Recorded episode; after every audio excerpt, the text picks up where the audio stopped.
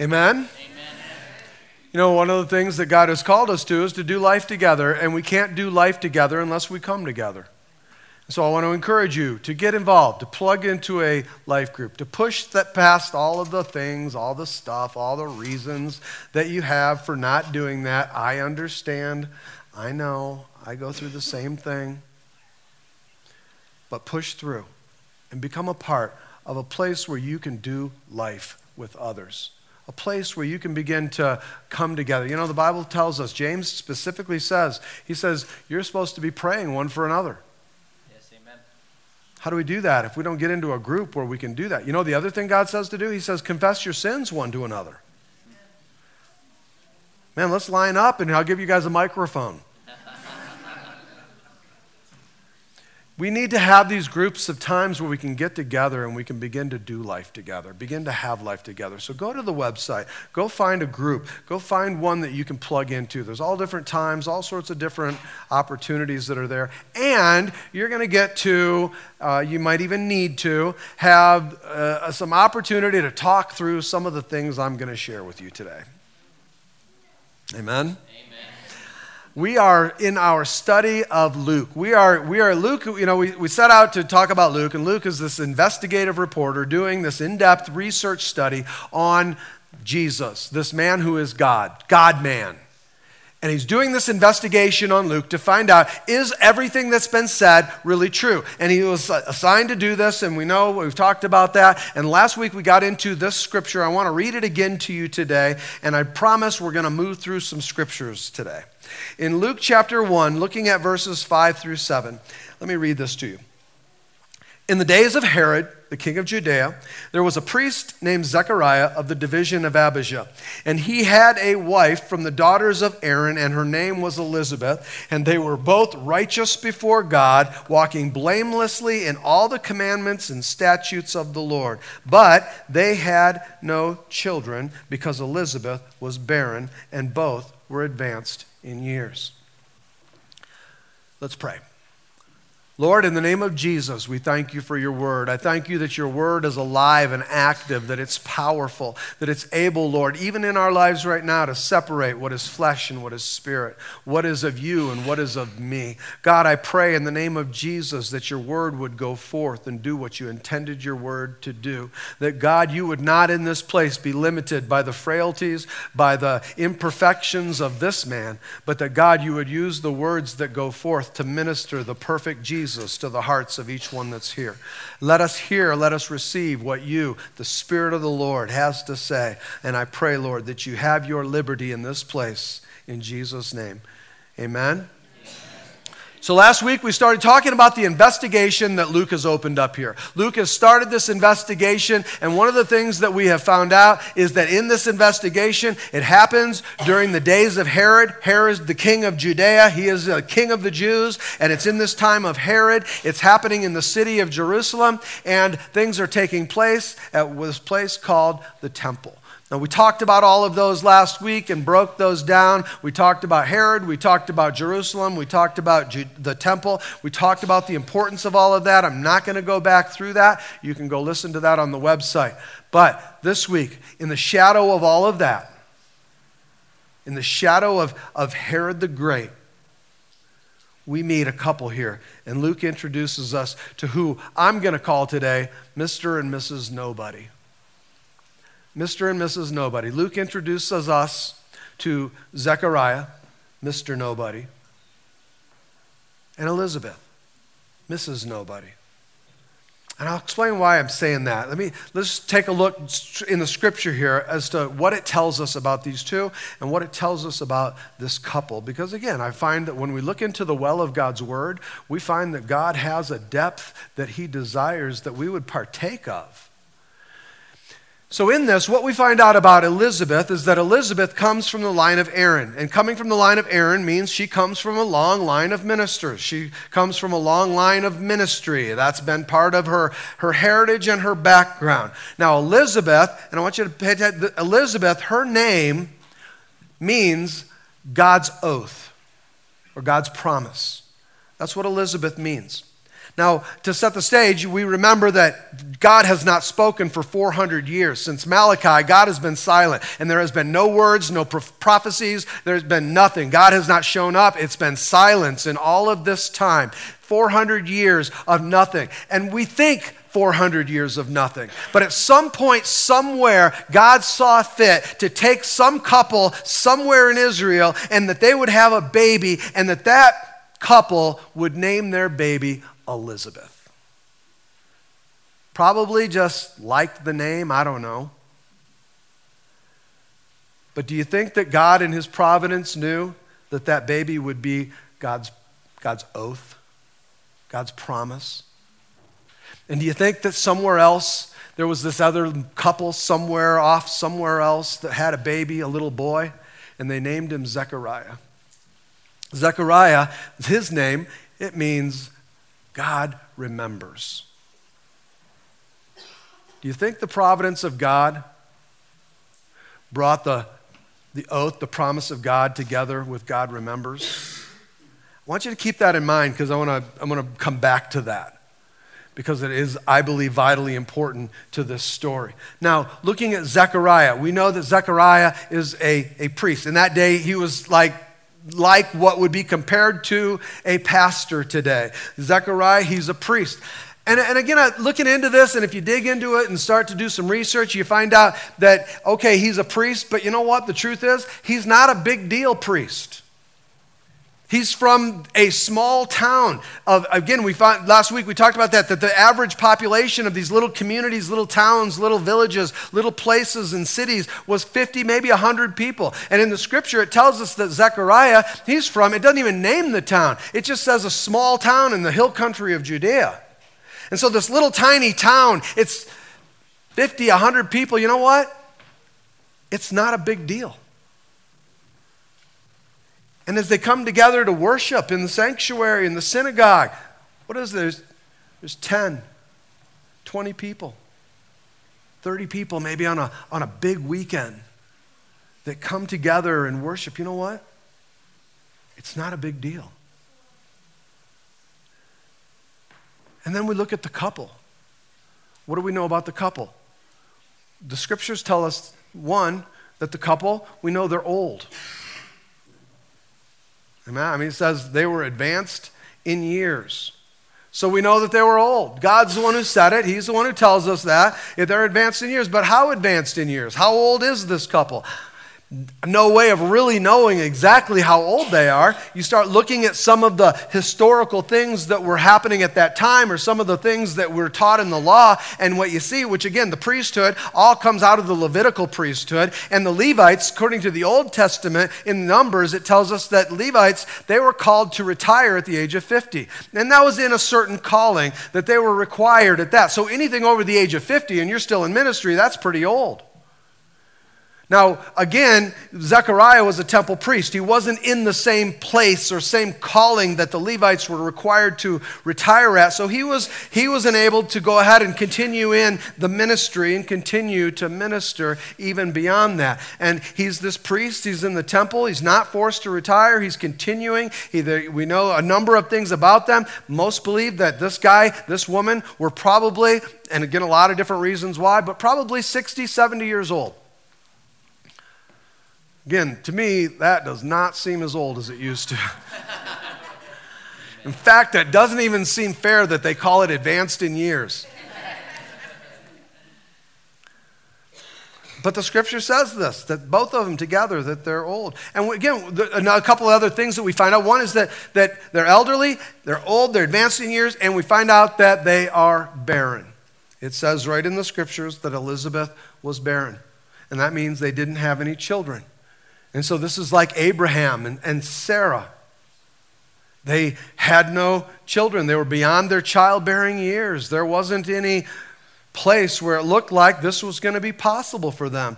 And now, again, we look at that one way, but when you begin to put yourself into the culture in which they live, this means a totally different thing. Because in that day, emotionally, this was devastating not to have children. In the culture in which they lived, it was considered a curse not to have children. And financially, this was a really dangerous place for somebody. Because unlike today, where we have social security, we have you know, advanced care, we have elderly uh, home, nursing homes, you know, we have all sorts of things that we use to take care of the elderly or places and things that we can do to take care of the elderly. They didn't have those things back then. When, when you got old, your kids took care of you. That was your retirement plan. My kids take care. So some of you be pretty glad that's not the way it's working today, huh? I'm Just looking at my son, because most likely it fell to the son that was in that time.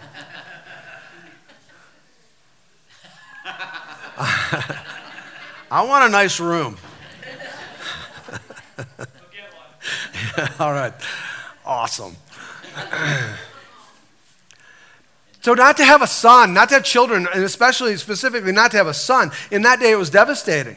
It could be actually dangerous. So many people ended up on the streets in that time because they didn't have that. If you didn't have children, you didn't have a place to go, and many ended up as beggars. Many ended up out on the streets as homeless. So we know that the scriptures tell us that, that this couple, that they were elderly, that they were barren, and we know that they were, number three, poor. This guy he wasn't like the lead priest at a mega temple. It wasn't like he was in the, you know, it wasn't like he had a big church in the Torah belt. You know, he didn't have a big wealthy congregation. He wasn't a big deal priest. He was a little deal priest. He was a, he was a nobody in the middle of nowheresville with this little flock of people, probably working a second job, just trying to put food on his table. I think about it and I kind of think about this small little country church, and you got this tiny little country church, and, and there's maybe 50 chairs that are set up, and during a worship service, there's maybe half full, and the pastor, he and his wife, they're this one wonderful, nice, kind, elderly couple. They've got no kids. They're 60, 70. He's working in the ministry. He's also got a you know, part time job doing something to try to make ends meet. That's Zechariah. That, that is this guy right here, Zechariah, that we're reading about. And the reason that, as I was looking through all this and studying this, and realizing that this guy, you know what, in the, in the eyes of the world, he's a nobody from nowhere doing nothing. And what is you know, so amazing is this that this guy, this nobody from nowhere, he's in the Bible. Amen. Come on, he's in the Bible. He's still ministering to us today. God took a nobody from nowhere and he's speaking to you through him today. Isn't that amazing?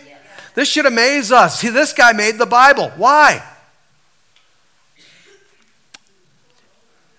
He made the Bible because in a day when he had been, he was living in a time Uh, he didn't know it, but he was coming to the end of 400 years of silence. Think about it 400 years, God hadn't spoken, God hadn't moved, God hadn't done anything. It was 400 years, and this is this man. He had just lived in the, in the place of, of all of his ancestry and all of the priests before him and all of that. That, you know what? Silence, silence, silence. And 400 years of that in the background of where he comes from. And you've got this guy who's lived in this marriage with Elizabeth, and God hasn't given him any children.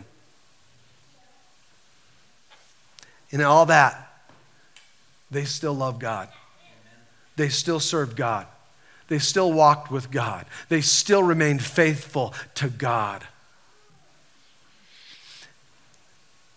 And I think one of the things, and, and this is a thought that just really popped up, and I, I after years of, of ministry and children's ministry and, and youth ministry, and then in the senior ministry, um, I see this happen a lot. And what this couple didn't do is they didn't move into a place of idolatry. Some of you aren't going to like this. But what they didn't do is they didn't idolize their children. They didn't idolize children at all. Let me explain idolatry. Worship. Worship is where we love, serve, honor, obey, glorify God, our Creator. We, we love God, we worship God, we serve God, we honor God, and then what we do is we enjoy and steward the people and things that He created. Come on, amen? So he's given us the opportunity to love, serve, honor, obey, to worship the Creator, and to steward over the creation while we worship the Creator. Idolatry is the opposite of that. Idolatry is where we worship the created things rather than the Creator, where we worship the creation more than the Creator, more than God. Romans, and I want you to read. Go, I, I again, I'm not going to go through all of this. Maybe in another sermon or when we get into the book of Romans at some time. But you read Romans chapter one, and I want you to see what God sandwiches around this scripture and take the full context of all of it. I'm, I'm going to use the scripture in context, but I want you to see how God has surrounded this scripture with some some pretty amazing, pretty difficult things that God did. Let me tell you, God hates idolatry. In Romans 1:25 he says because they exchanged the truth about God for a lie and worshiped and served the creature rather than the creator who is blessed forever. So church in our human nature we have this in our nature we, what we do is we take good things and we turn them into God things, and that makes them bad things. Did you get that? We take good things, we turn them into God things, and that makes them into bad things because it's idolatry. It's the nature of idolatry. And for some people today, church, for some people, the idol in their life is food. For some people, idolatry shows up in the form of money or, in the for, or, or as in our job or in relationships or in power or in fame. For some people, it's in sex or, or, or prestige. And for many, it's family. You know, church, I was reading an article, and, and the guy said something. At first, it didn't settle well with me until I started to pray about it. And, you know, it's one of those things you can't shake. And it's like, wow, you know that? To where I, I had to come to the place where I believe this is very true. The great evangelical idol today is family. Even in church, you know, we, we, we can say, our church is a family friendly church. Listen, if you come to our church, you're going to have a great church and we're going to minister to the family. And your family is going to be whole and your family is going to be brought together. And your children are going to be blessed. And your children, you're going to have more children. And they're all going to love Jesus. And we're all going to love Jesus together because we're a family friendly, family centered church. Now, is that a bad thing? No, it's not a bad thing. It's a good thing. But when we take a good thing and turn it into a God thing, it becomes a bad thing. See, the church,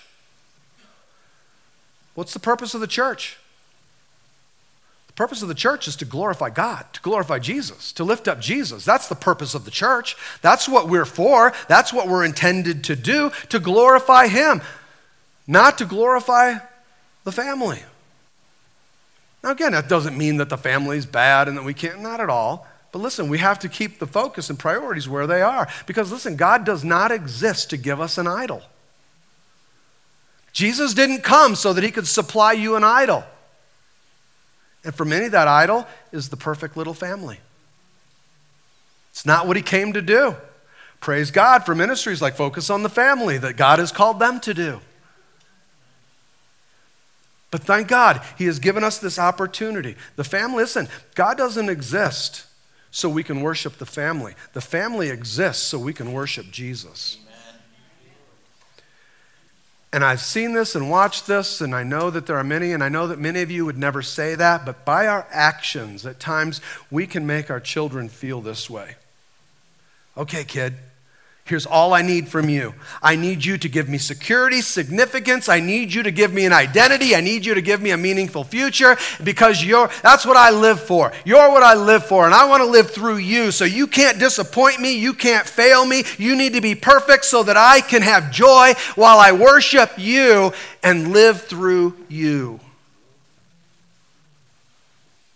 We may not say that to our kids, but when we project that on them, we place a weight on them that they're never intended to carry. And we find kids today that are being crushed by the mantle of being an idol inside their home, and they can't carry that weight. And if they're not crushed by it, they will rebel against it, just even out of spite.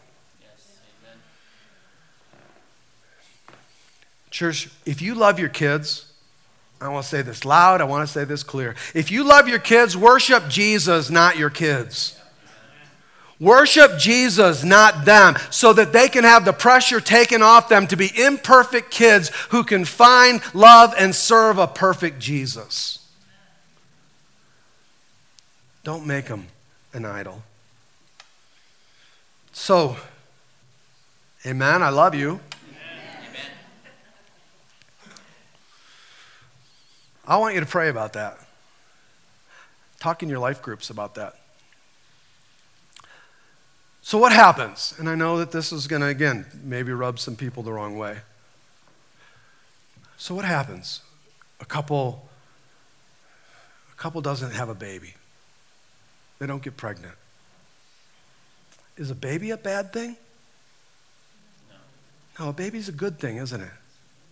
A baby is a blessing. A baby is, is, is a gift from God. But when we take a good thing and make it a God thing, it becomes a bad thing. Having a baby, there's nothing wrong with baby. But listen, let me just ask you this. What happens if God doesn't give you a baby? That baby can represent a lot of different things right now. What if God doesn't give you restoration in your marriage? What if God doesn't give you the financial breakthrough you've told him you needed? What if God doesn't give you what you need? What if God doesn't give you what you think you desperately need in your life? What if God, do- listen, what do you do when you're faced with disappointment? What do you do when you're faced with serious disappointment? How do you respond when God has disappointed you? Do you curse God? Many do. Do you turn from God? Do you go find another God? Many people do. You know what many people do in the face of disappointment? When God doesn't live up to or perform the way we think that God should, what many people do is they turn to sin. And I want you to see that what this couple didn't do in the face of their whole situation, what they did not do is they did not sin. God says they stayed faithful to the commands and the statutes. They did not sin. And it means this that in that time, what they did not do, and some people do today, in the midst of a devastating disappointment, what they did not do is they didn't go out and get a divorce.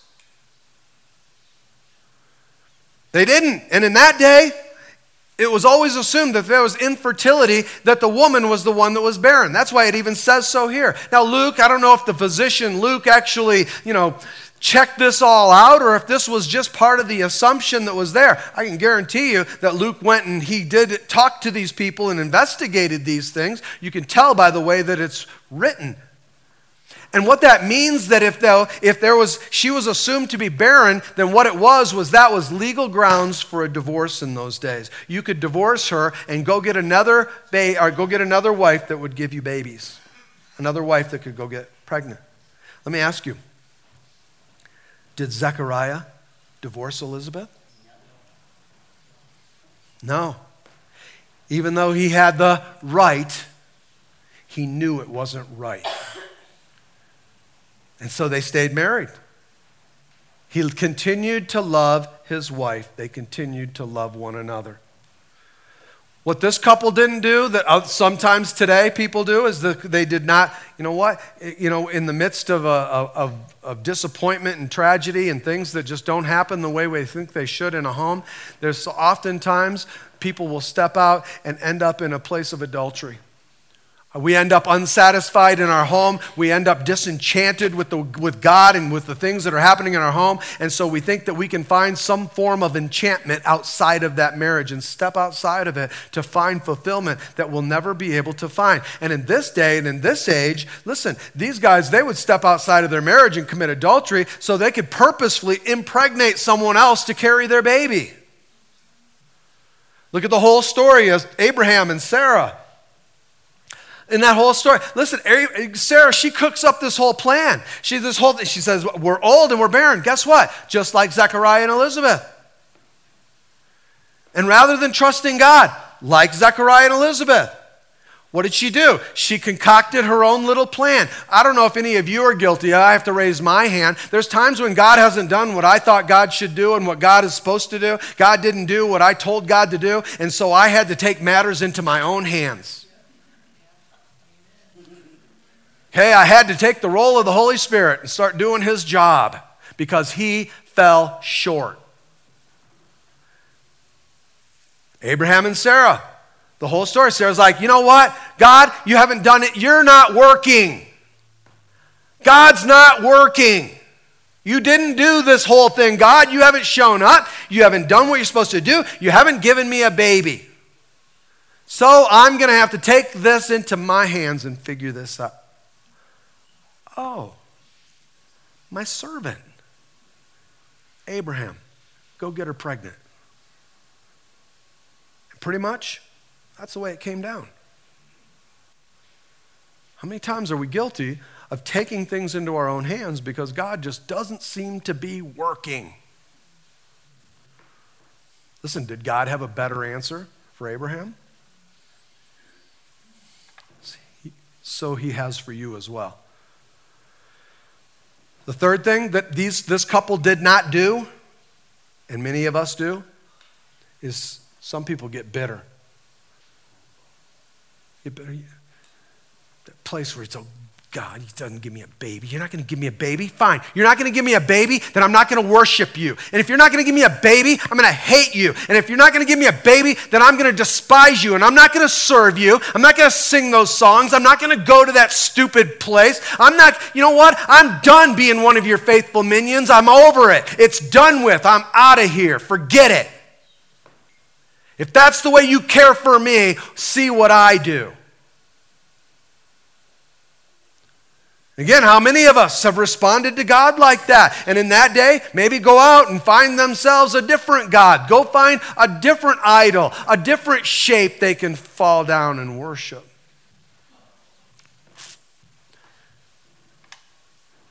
You know what? 400 years of silence, a lifetime of childlessness, and you know what this couple's doing? They're worshiping God. They're worshiping Him. They're worshiping God. They're trust. You know what? They weren't trusting in their situation, their circumstance. They were trusting in the providence of God over their life. They were trusting in the providential power of the Almighty to work all things out for good in their life. God, you're the one who opens the womb. You're the one that closes the womb. And God, you know we believe in you. We believe in the Word. We believe in what you have spoken. And God, if you give us a baby, that's going to be wonderful. We would really like that. We would love to be parents. But God, if you don't open the womb and allow this baby, we're going to love you and we're going to serve you and we're going to follow you and we're going to remain faithful to you to the very end. Amen. Yes. And they did. This is where they were. This is what they did. Because you know what? When we read this story, they're still in ministry. They're still serving God. They're still worshiping Him. They're still praying. They're still doing what God had called them to do. And do you think that they were still asking God for a baby? Yeah, they didn't give up. I'm sure they were still asking God for a baby. God, if you can do this in Abraham and Sarah, you can do this in us. Is it wrong to keep asking? Asking, seeking, knocking? No, it's not wrong to keep asking. You keep on taking it before Him. It's not a problem to God. We have to remember this. That God, you know what? He's not up there all fretting because you're upset. He's not the one worrying about what he's going to do. God is not codependent. He's not at all. And so he's not worried about it. Keep asking, church. Keep asking. And this next part here, where, where Luke takes us, and I've, I've entitled this part The Big Day. This is a big day. Zechariah, he's a nobody. He's living and serving in Nowheresville. And what's he doing? In the eyes of most people, he's doing nothing. got a nobody from nowhere doing nothing. Listen to what it says in verse 8. It says, And now, while he was serving as a priest before God, when his division was on duty, according to the customs of the priesthood, he was chosen by lot to enter the temple of the Lord and burn incense. And the whole multitude of the people were praying outside in an hour of incense. So I'm reading that and I'm thinking, wow, he's a priest. And so I started looking that up and started to dig into, okay, he's a priest. Man, I want to, that's cool. Honestly, I was impressed. You know what I found when I started to look into the priests in that day? It was really not a very big deal. In that day in Israel, there was 18,000, maybe 20,000 priests. And so this guy's like, I'm a priest. Big deal, so's everyone. There were a ton of priests, a whole bunch of them. It was not a big deal. I, again, I was so disappointed when I'm looking into some of this thing, reading about these biblical, these characters that were coming to life, and it's like, man, this is just one no big deal after another here. What's going on? He wasn't the, the big priest. He wasn't the priest at the time. He wasn't a high priest. He was a little priest. He was just a little guy from Nowheresville. And what they would do in that day is they would take those, the priesthood, and they would divide them into divisions. And so they would take those 18, 20,000 and divide them into divisions of 24. And each one of those divisions would have still a lot of guys 750, 850 guys would be included in each of these divisions. And one week, they would go to the temple twice a year. So each division would have two weeks at the temple that they would go and that they would minister as the priests. And they would go, all these guys, all these priests, they would go.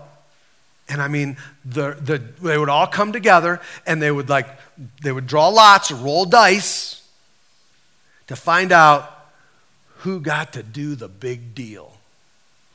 Who got the big job? You know what the big job was?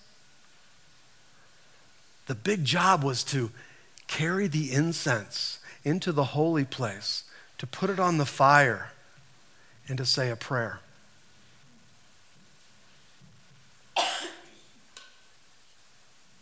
Like, you waited a lifetime for that? Come on, what a, that's your big deal?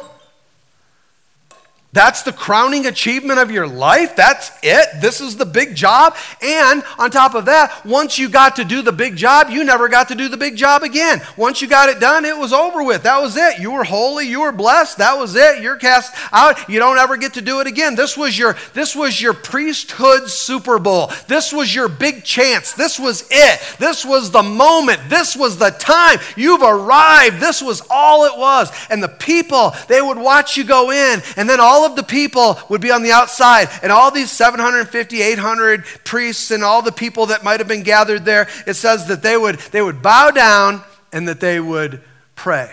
And so while the priest went in, the people would get on their knees and they would lift their hands like this. And they would pray while the priest went in to put incense on the altar and to pray. Now, I know I may not be very spiritual. But after a couple minutes of this, I am praying for a short winded priest. My hands are getting heavy. This marble is really hard on my knees. Oh God, let him finish.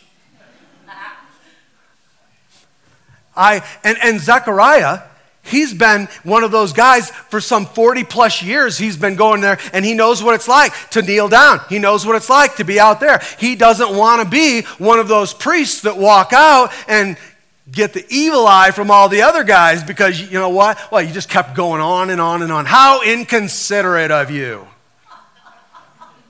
I mean, can't you imagine uh, people glaring at him? Just, just, you had to use every word, didn't you?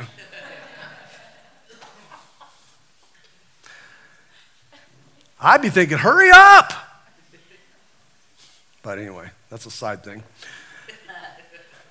But this is what's going on. And so Zechariah, for some 40, maybe 50 years, He's been going all the way to the Jerusalem, all the way there, all the way to the temple. He's been there with all of this division, and they roll the dice. And you know what? Year after year, time after time, it's like, nope, loser, loser, loser.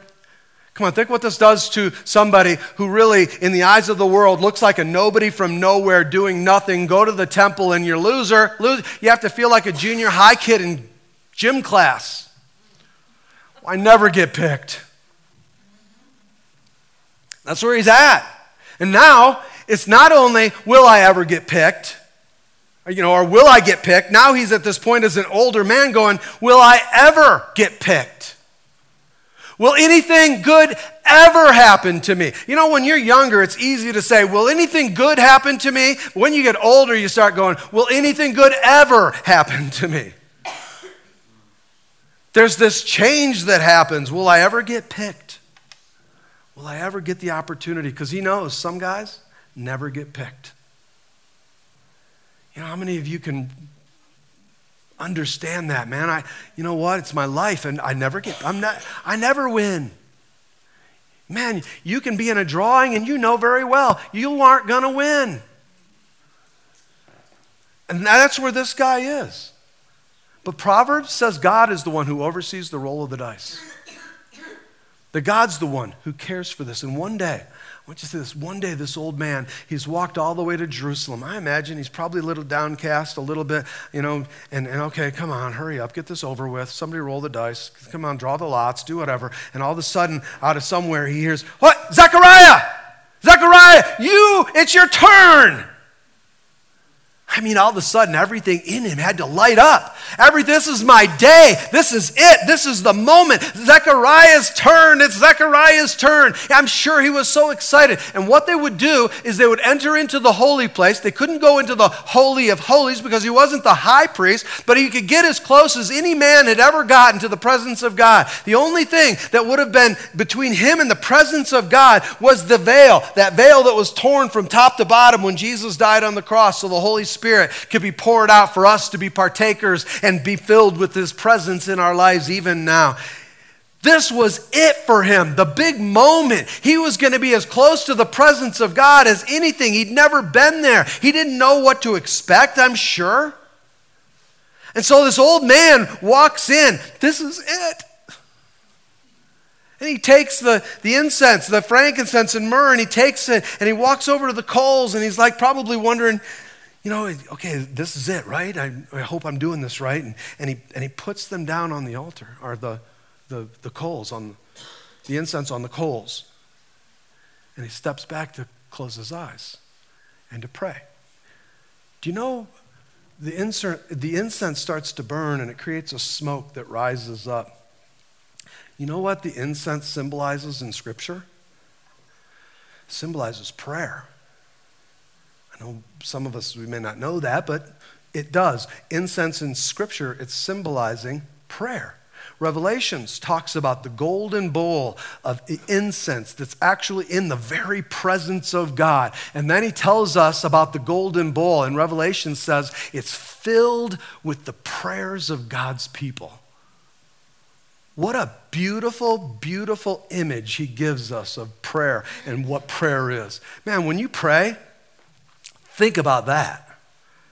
When you pray, understand that your prayers are rising to the very presence of God, ascending unto the throne of the God who loves you, and it smells sweet to Him. Listen, church, stop being selfish. Don't withhold your prayers from Him. Let him experience what he longs for the sweet smell, the sweet aroma of your prayers that actually enter into his very presence. What a beautiful picture.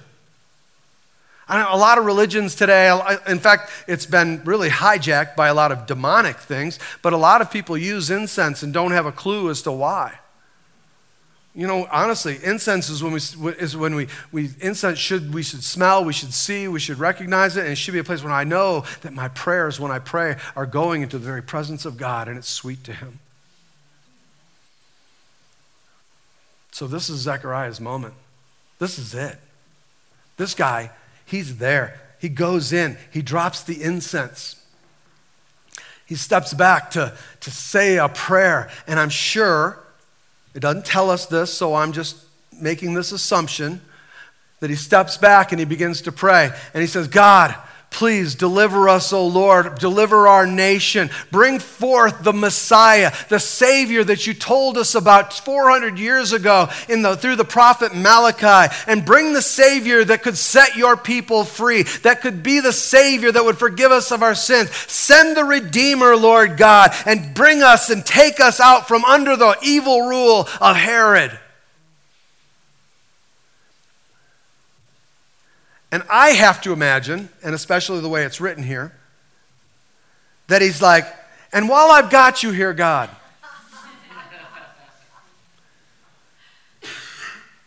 would you please, Lord, give us a baby like you did for Sarah and, Elizabeth, or, and Abraham? God, would you do that? Amen. And you know what that was right there? That was the conclusion to the biggest moment of his life. That was like the culmination of everything he had ever longed for and dreamed for and worked for. This was it, the big moment. It was there. And now he's at that place where the big moment is about to end. This old man is at the end of the highlight of his life. And he says, Amen. And, and he opens his eyes. And you know what God did at the end of the biggest moment of his life? God did something exceedingly abundantly greater than anything he had ever hoped, dreamed, or even begun to imagine. He opened his eyes. Again, after 400 years of silence, he opened his eyes, and there stood an angel. Not just any angel, the angel Gabriel. One of two angels named in Scripture. And this angel, he opens up his eye, the biggest moment of his life, and, and God shows up and says, You know what? I'm going to take your good and I'm going to make it great. And he, and he says here in verse 12, he says, And Zechariah, imagine this Zechariah was troubled when he saw him, and fear fell upon him. This poor old guy, I can only imagine poor old Zechariah, he had to have thought, Oh my goodness, this is the big one. This is it, I'm done. Because then the angel reaches out right away in verse 13. It says, But the angel said to him, and I want you to realize, God had been silent for 400 years. This is the first thing that God has spoken to man on earth. This is it. And what does God say? Through the angel, he says, Do not be afraid, Zechariah, for your prayer has been heard. Church, what have you stopped praying for? What have you given up on? What is it that, listen, and I want to say it this way what promise, what oath do you think that God doesn't remember? What is it? Well, he hasn't answered. He, yes, he did. He's answered. God says yes. God says no. Sometimes God says later. It just sometimes doesn't fit with our timeline. It just doesn't fit with the way we want things to happen. But I want you to know that God had, God had not said yes to Zechariah. God had not said no to Zechariah. God continually said later later, later, later. And he opens his eyes in the midst of the temple, the biggest day of his life. The angel shows up, and the angel says to Zechariah, Today is your later. Today is the day that I say yes to what has been your later. Church, God has a place for you to walk into your later. What has God spoken into your heart? What has God spoken into your life? What oath has God spoken that He wants you to begin to remember so that you can begin to hold on to the later? Because I promise when God is is giving you a later, later will come. And this was Zechariah's later. He was walking in his later. Right now, he heard for the first time the angel say, Yes. What if he'd given up? I want you to know don't stop praying. Don't give up praying. Don't quit. Don't give up, no matter what that situation is, no matter what that person may be, no matter what they continually have done, no matter what you think they may do, no matter what it is you see happening. Don't give up. Because listen, in verse 13, he says, Your prayer has been heard, and your wife Elizabeth will bear you a son, and you shall call his name John. So Zechariah and Elizabeth come together, and they have a son. And he says, You're going to name him John. You know what John means? John means God is gracious. So, what happened here is that Elizabeth, God's oath, God's promise, came together with Zechariah. God remembers, and it produces God is gracious in your life, you have promises that have been given. And what happens when we know that God has remembered those promises? When we have faith to believe that God has heard, that God has spoken, that God remembers those promises, that God remembers. Listen, when you have a promise from God and you bring it together with the faith in knowing that God remembers, it will produce the graciousness of God in your life. He wants to pour that grace out. And this is what he does here. He pours his grace out. This angel shows up. You know, angels are mentioned in the Gospel of Luke 23 times. He talks about angels here. And people will ask in the community that we live in, this is a big question do you believe in the spiritual? Do you believe in the. Uh, you know, angels and demons and the Holy Spirit and Satan and all of that? And I, I say, yes. The reason that we do is because we believe the Bible.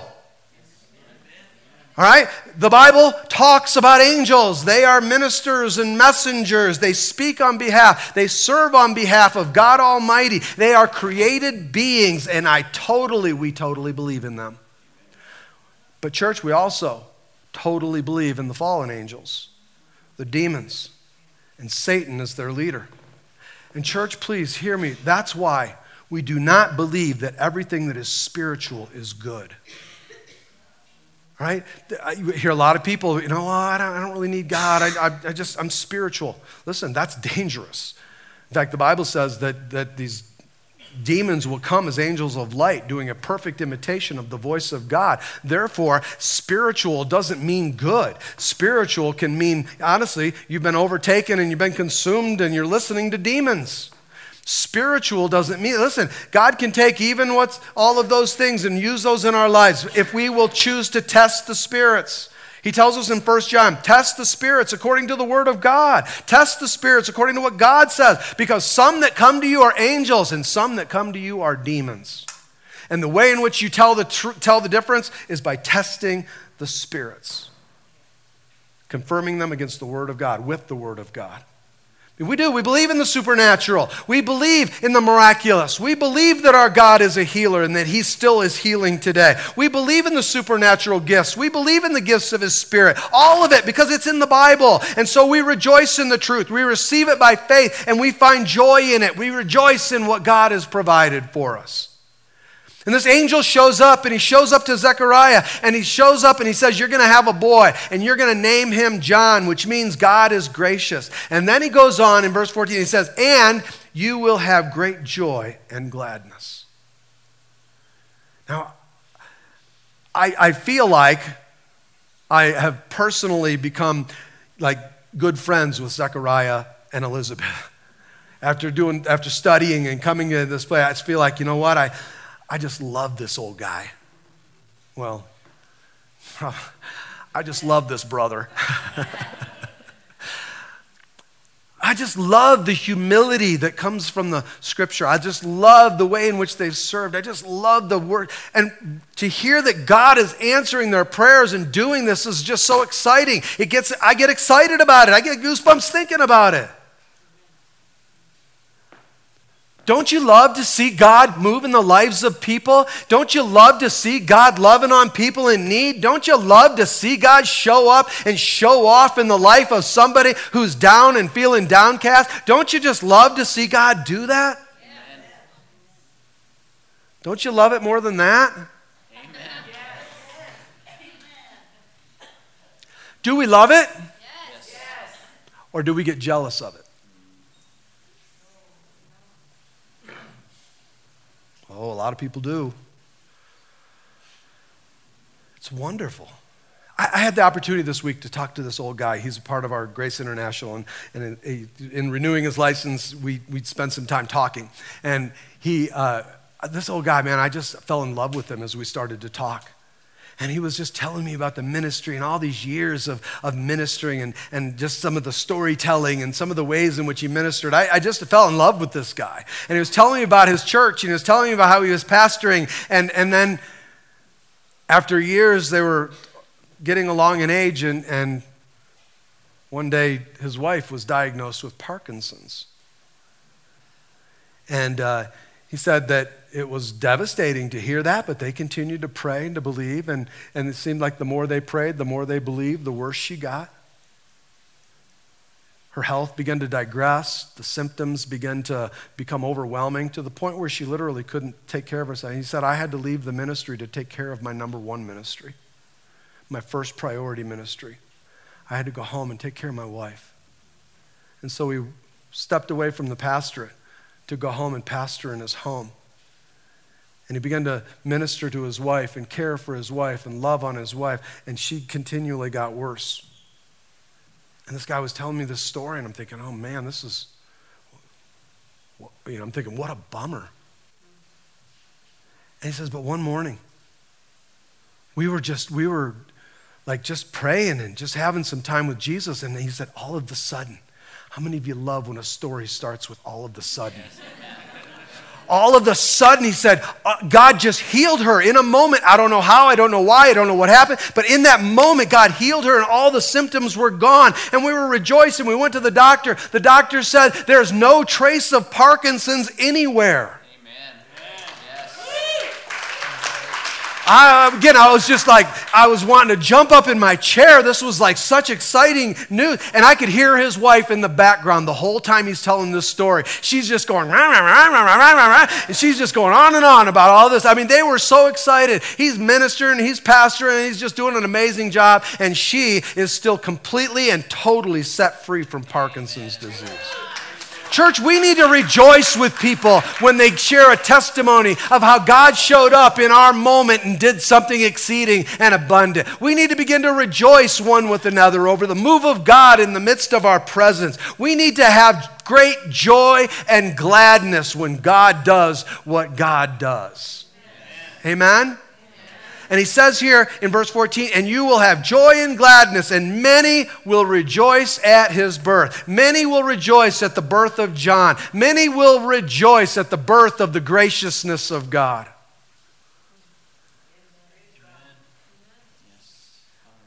You know, personalize that. And then he says this, verse 15 For he will be great before the Lord. And again, I'm in the midst of studying this thing through, and I thought, oh man, this is really good. What does God tell him? He says, He will be great before the Lord. Where were they at? They were in a place where they were under the shadow of Herod the Great. And God says, John, he's going to be the great one. No, no, no, no.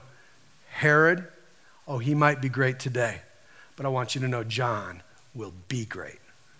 Herod may build bigger buildings. Herod may have more followers today. Herod may have more servants. Herod may make more money, but I want you to know that John will be great. John will be humble. He would submit himself to the leadership of God in his life. He will follow after the Lord. And John will be great because John's legacy will go from generation to generation to generation. That John, in his submission to God, in his fulfillment of the call upon his life, he will make an eternal difference. That is great in the sight of the Lord. And, church, I want you to know that wherever it is that God has you, if you will remain faithful, if you will do what God has called you to do, if you will continue to remain in a place of worship and praise, honoring Him as the King of Kings and the Lord of Lords in your life, if you will continue to lift Him up and continue to call upon His name, I want you to know that you are great in the sight of the Lord. And it's only the sight of the Lord that matters. It doesn't matter what others think. It doesn't matter what others see. Look at people thought, people saw a nobody from nowhere in Zechariah doing absolutely nothing in the eyes of the world. And God took a man like that, and in a moment, God said to him, I heard your prayers. I know the desire of your heart. And today is your yes. Today is the fulfillment of those laters. Today is the day that I'm going to move into your life. And here comes grace. Here comes your son. And he will be graciousness. He will be the graciousness of God to you and to the world. Because, church, here we are today, and we're still talking about, still being ministered to, still receiving from the graciousness of God that He poured out through a nobody from nowhere doing nothing. Listen, what have you discounted God's ability to do in your life? If God can take a man like that and do what he did, what is it that he possibly can't do in your life? Worship team, come on back up, please. Let me finish just by asking you this. Do you think, Zechariah, do you think that Zechariah was glad he didn't give up? Come on, do you think that Zechariah was glad he didn't give up? What would have happened if he had?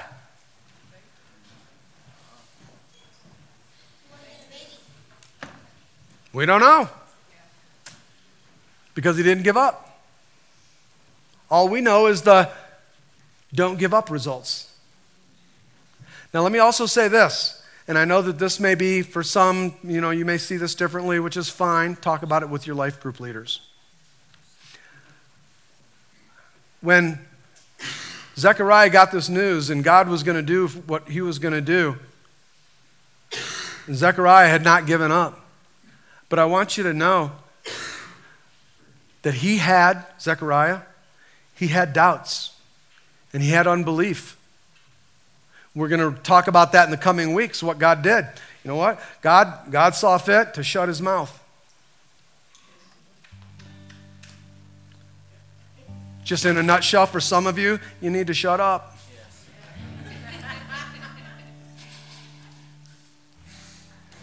I don't believe he shut God. I don't believe God shut Zechariah's mouth to punish him. I believe what God was showing you and I is that God has every ability to deal with the doubt and the unbelief in your life. Stop worrying about the doubt and the unbelief and start responding to the call that God has placed, the promise, the oath that He has given. You know what? Deal with the faith you do have. Stop worrying about the doubt and unbelief. God took care of the doubt and unbelief that would remove the promise and the provision. God did that. And God will do that in your life. But let me just ask you now, just bow your heads for just a moment. And I promise we're finishing up here. What have you what have you given up on? What have you quit praying for? Who have you given up on? What is it that God hasn't done that has you mad at him? What is it that you think you desperately need and God won't provide and you're blaming him for that? What is it that you've given up hope on? What, what is that baby in your life? Is it a healing? Is it the restoration of a relationship? Is it the coming home of a prodigal son? Is it a breakthrough in your finances that you done? What is it that has not happened in your life? And you're blaming God. Because right now I want to encourage you to repent and take hold of that mustard seed of faith you have. Take hold of the mustard seed of faith you have in the promise that God has given, in God's oath. And God, just help me to take your oath. And Lord God, with that, combine the opportunity to know that you hear me, Lord, that it's an incense that's rising before you and it's sweet to you. And God, if my prayers are in your presence and it's sweet to you, then I know today, Lord, that you remember. And when that promise combines with the reality of our faith that says God remembers, it will produce grace in your life. In church, that is what you need, we need, more than anything else. Lord, in the name of Jesus, I lift up this wonderful group of men and women, young people elderly, Lord, in every, every range, in every shape, in every form. I thank you, Lord God, for your touch upon each one that's here. For those who don't know Jesus Christ as Lord and Savior, I pray that today they would cry out to say, Lord, I am a sinner and I need a Savior. God, you are the one in whom I trust, and I know that you are the God. You're the God that sent his Son into the world to be the Lamb of God that would take away the sins of the world. You gave your life as a sacrifice so that I would not have to. And today, today by simply receiving Jesus into my life, receiving that gift, you, Lord God, have promised that I would find eternal life, that I would be cleansed of every sin, made white as snow, that I could be restored with my Father in heaven. Oh, if that's you today, just call out to Jesus. Just ask Jesus to come into your heart. It, listen, just be, it, it's got to be Him that brings this grace. It's His gift for you to receive. And God, for those who today are struggling in issues, struggling and struggling, Lord, because the baby hasn't come. God, I pray that today, whatever that baby represents, that God, you would pour out the opportunity to stand, to trust, and to believe, first and foremost, in the providence of my God, in the providential life that you have called me to walk in, trusting and believing, God, that whatever it is that happens, you're able to touch my life and to bring good, because that's who you are. You are a good, good Father. You're a good God, and everything you touch, Lord God, turns to good. And God, maybe it doesn't work the way I think or the way I want. But I thank you, Lord, that you have a better than that in store for each one. That God, we may think that that would be the end all be all. That would be the highlight of my life. That would be my Super Bowl moment. But God, you desire for each and every one of us that we would open our eyes in prayer and to see the miracle working power of the Almighty doing what we never dreamed, what we never thought. Lord God, that you're the one who would come and bring the exceeding and abundant blessing that we have never even begun to dream or hope for. God, do that in the lives of men and women in this place. Do that, Lord God, as we seek your voice, as we seek to hear you. I pray in Jesus' name that you will do what only you can. Come on, just listen to the words here for a moment.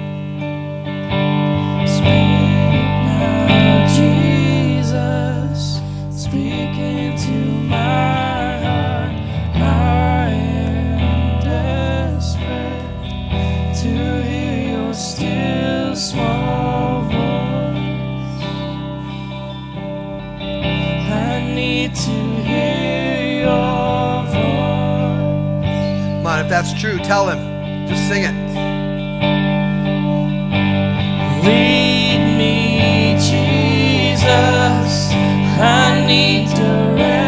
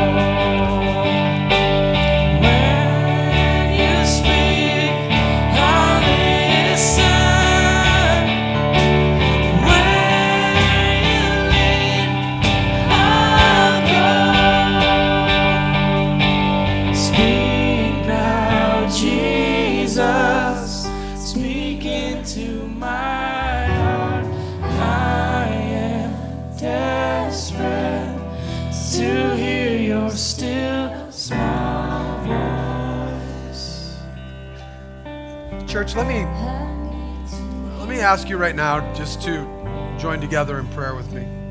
Just got a message. I, I know you probably noticed. Group get up from the you know front of the church and walk out. Lori just found out that her mom just passed away, and uh, it was shocking to them. And they're asking Chris, the guitar player, and Lori and their family. Obviously, they're devastated in this moment. And I'd ask as a church that we would reach out to them and love on them in, in, in acts of kindness for their life group leaders to have wisdom to deal with and to help. And let's just take a moment and let's just lift them up. Lord God, in the name of Jesus, we thank you, God, for the peace, the peace of God that passes all understanding. Lord, you said your peace would guard our hearts, that your peace would guard our minds in Christ Jesus our Lord. And Lord, we pray for the pouring out of peace for Chris and Lori and the entire family as they walk through this tragic moment, Lord. I thank you that you're even in the midst of all of that, able to work and to do what only you can. And God, we pray for your graciousness to move into that situation and that God, you would keep this family, that through it all you would draw them to yourself, and that even, Lord, through this tragedy, as you put your hand upon it, you would draw these members, these family members to you. Wrap them in your arms, Lord God, and, and hold them tight in this time. Let them hear your voice. Let them hear you declare it's all going to be okay. It's all going to be okay. Minister, Lord, through the families that, that love them and will, will, will reach out to them, Lord God, and, and care for them. I pray, God, that you give us the grace, give us the wisdom as to how to do it in this time. Lord, I, I thank you that we can always turn to you. We can always turn to you and know that you hear our prayers. In Jesus' name, amen. Listen, I want to encourage you, church, as you go today. Church is not dismissed. Our church is not over. Church is just being dismissed. You are being called to go out and go be the church. Go be the light in the darkness. Go be a prophetic voice in a world that needs to hear him. Go be the love of God. Go be the hand of God. Go be the peace of God. Church, go be the church. Church is not a place, it's a state. It's who we are. So go out and go be the church. Go be a part of a life group. Let's do life together and let's begin to live together, support one another, and let's do what God intended the church to do. Amen. God bless you. We love you. Have a beautiful day. Come on, let's sing this as we go.